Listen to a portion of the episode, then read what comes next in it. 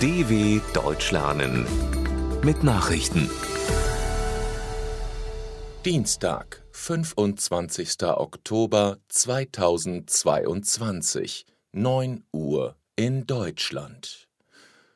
Bundespräsident Steinmeier in der Ukraine. Bundespräsident Frank-Walter Steinmeier ist zu einem Besuch in der Ukraine eingetroffen.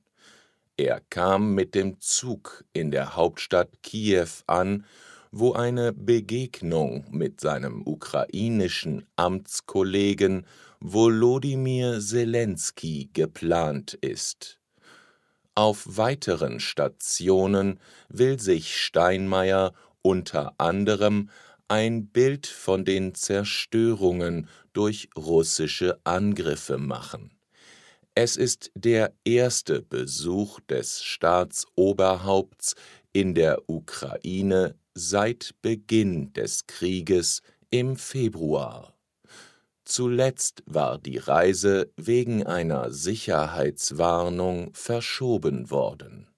Ein erster Anlauf war im April infolge einer Absage aus Kiew gescheitert.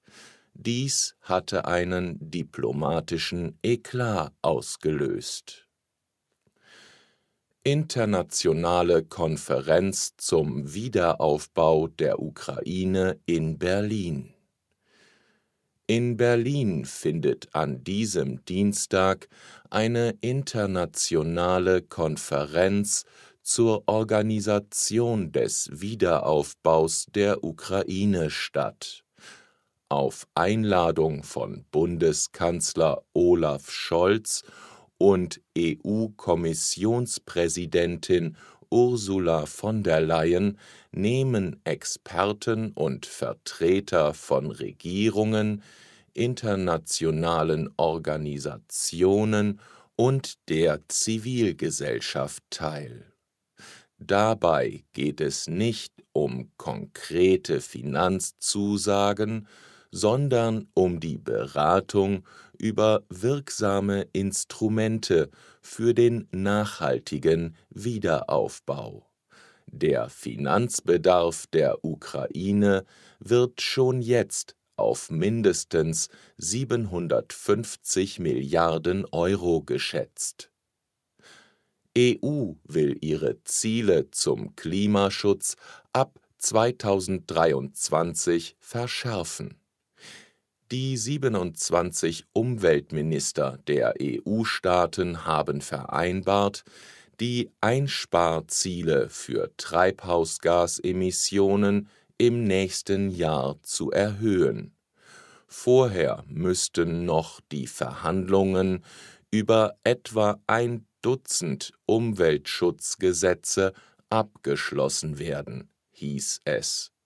Dazu gehören das Verbot des Verkaufs von Neufahrzeugen mit Verbrennungsmotor ab 2035 und eine Reform des Marktes für Emissionszertifikate. Die neue Initiative gilt als Vorbereitung für die Weltklimakonferenz COP27, die Anfang November in Ägypten beginnt.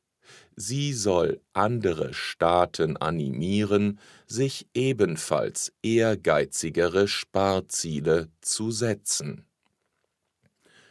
Mehr als 300 Menschen wegen Teilnahme an Protesten im Iran angeklagt. Im Zusammenhang mit den regimekritischen Protesten im Iran sind in der Hauptstadt Teheran mehr als 300 Menschen angeklagt worden. Der Staatsanwalt von Teheran, Ali Salehi, sagte dem Justizportal Misan Online, vier Randalierern werde der Straftatbestand Krieg gegen Gott vorgeworfen, der mit der Todesstrafe geahndet werden kann.